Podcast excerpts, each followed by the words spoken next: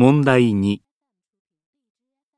もう一度国連の旗についての正しい説明をします。